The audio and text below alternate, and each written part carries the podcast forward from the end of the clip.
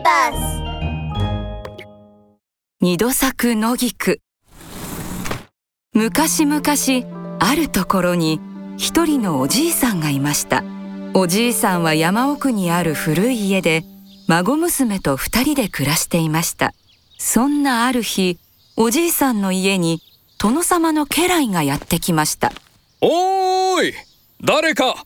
誰かおらぬか？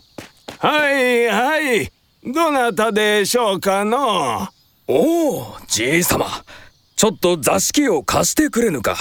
殿様がこの山で朝から狩りをしておるのだがな。少し疲れたので休みたいとおっしゃっておる。どうぞどうぞ。こんなボロ屋でよろしければゆっくり休んでくだされ。おじいさんが殿様と家来を座敷に招くと孫娘がお盆に湯飲みを乗せて台所から出てきました。お殿様何もございませんがお茶をどうぞ。おおいただこう。孫娘は姿形が美しいだけではなくお茶を出す仕草にも気品があり言葉遣いも丁寧です。殿様は孫娘のことがすっかり気に入ってしまいました。じい様あの娘はそちの孫かはい。さようでございます。名は何と申す？野菊でございます。野菊か。いいなじゃ野菊は殿様の家来にもお茶を出すと台所へ戻りました。野菊の美しさが忘れられない殿様はおじいさんに言いました。じい様やあの娘をわしの妻にしたいのだが。ご冗談を何の行儀も知らない田舎娘にお城での暮らしなど無理でございます。いや野菊ならばわしの妻として立派にやってくれるに違いない。じい様承知してくれるだろうな。おじいさんは何度も断りましたが殿様は聞きません。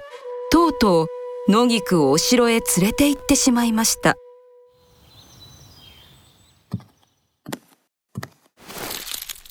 野菊やこの着物はそなたが仕立てたのか？はいお殿様。そうか。立派なものじゃ。二人は仲良く暮らしていましたがある時野菊は殿様の前でおならをしてしまいました。これ野菊！そなたがそのようにはしたないやつだとは思いもしなかったぞ。やはり田舎娘は田舎娘であったか。さあさっさと元の家へ帰るがいい。野菊は泣きながら山へ向かいましたが途中で足を止めました。お城から追い出されたと知ったらおじいさんが悲しむと思ったのです。はあとてもおじいさんの家には帰れないわ。山のふもとのお寺で働かせてもらいましょう。おじいさんの住んでいる山のふもとには小さなお寺がありました。野菊はお寺の門を叩いて言いました。お嬢様どうか私をお寺で働かせてください。どなたですか？私はお城で暮らしていたものですがお殿様の前で失礼なことをしてしまいお城から追い出されてしまったのです。はあそれは気の毒に。遠慮はいらん。この寺で暮らしなされ野菊はお寺で一人の男の子を産みました。男の子はすくすく育ちある日野菊に聞きました。ねえ母さん僕の父さんはどこにいるの？お前のお父さんは実はお城のお殿様なのです。でも私はお前を産む前にお殿様の前でおならをしてしまいお城から追い出されてしまったのです。そうだったんだ男の子はそれきり父親のことについて聞かなくなりました。それから何年か経ったある日のことです。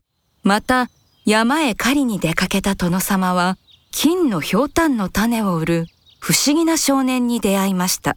これそこの小僧。その種をまけば誠に金のひょうたんがなるのか？